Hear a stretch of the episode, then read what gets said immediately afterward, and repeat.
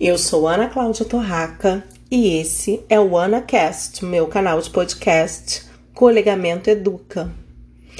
E estamos iniciando hoje mais uma jornada líder de si.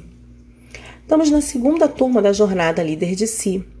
E essa jornada é uma coisa muito nova para mim, de um sonho dentro de outro sonho. E que nasceu num período muito difícil. Muita gente diz que é das crises né, que temos o nosso crescimento, a nossa evolução.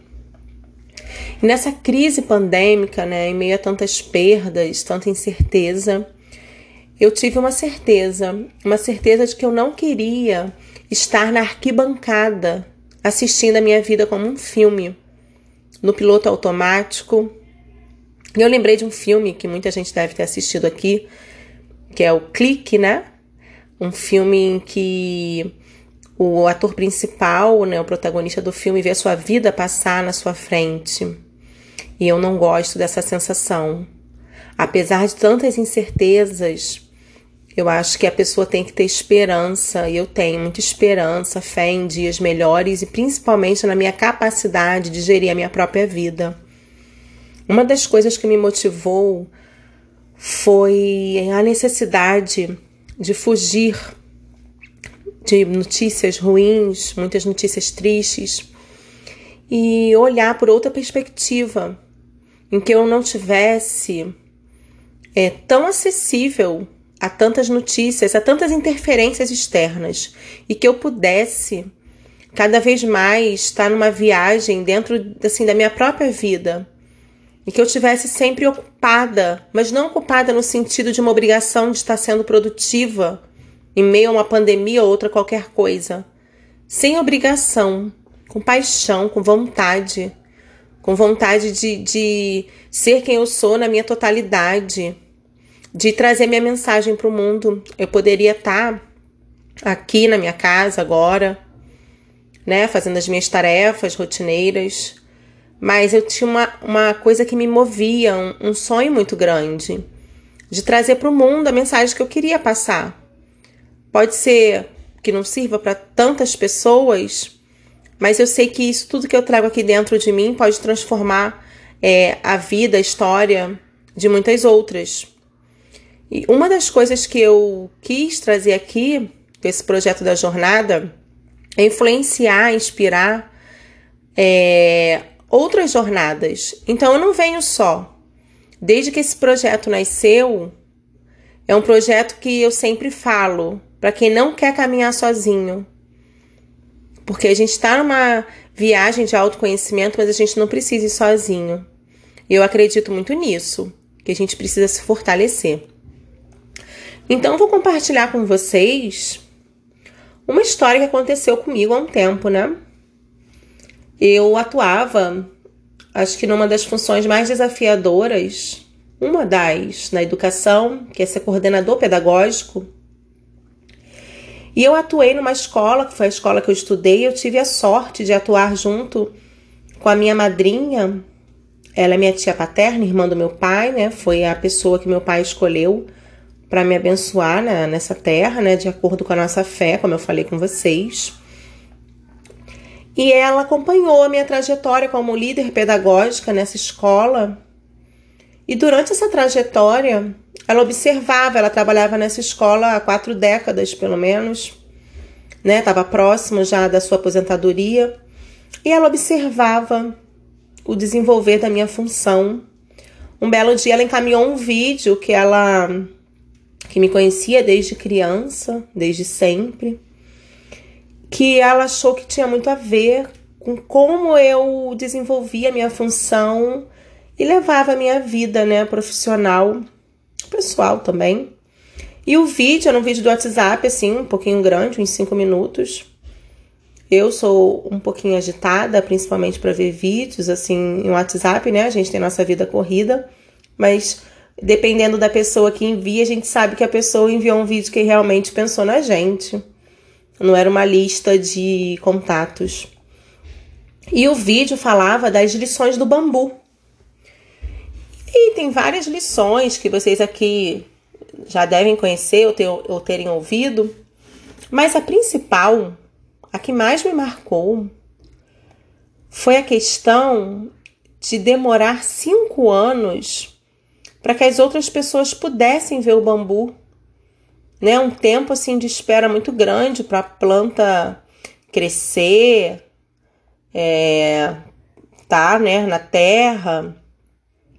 E era assim justamente os cinco anos que eu estava na função e que de fato muitas das coisas a gente não vê, não só no nosso trabalho, mas até mesmo em outras questões da nossa vida, coisas que a gente cultiva, que a gente planta.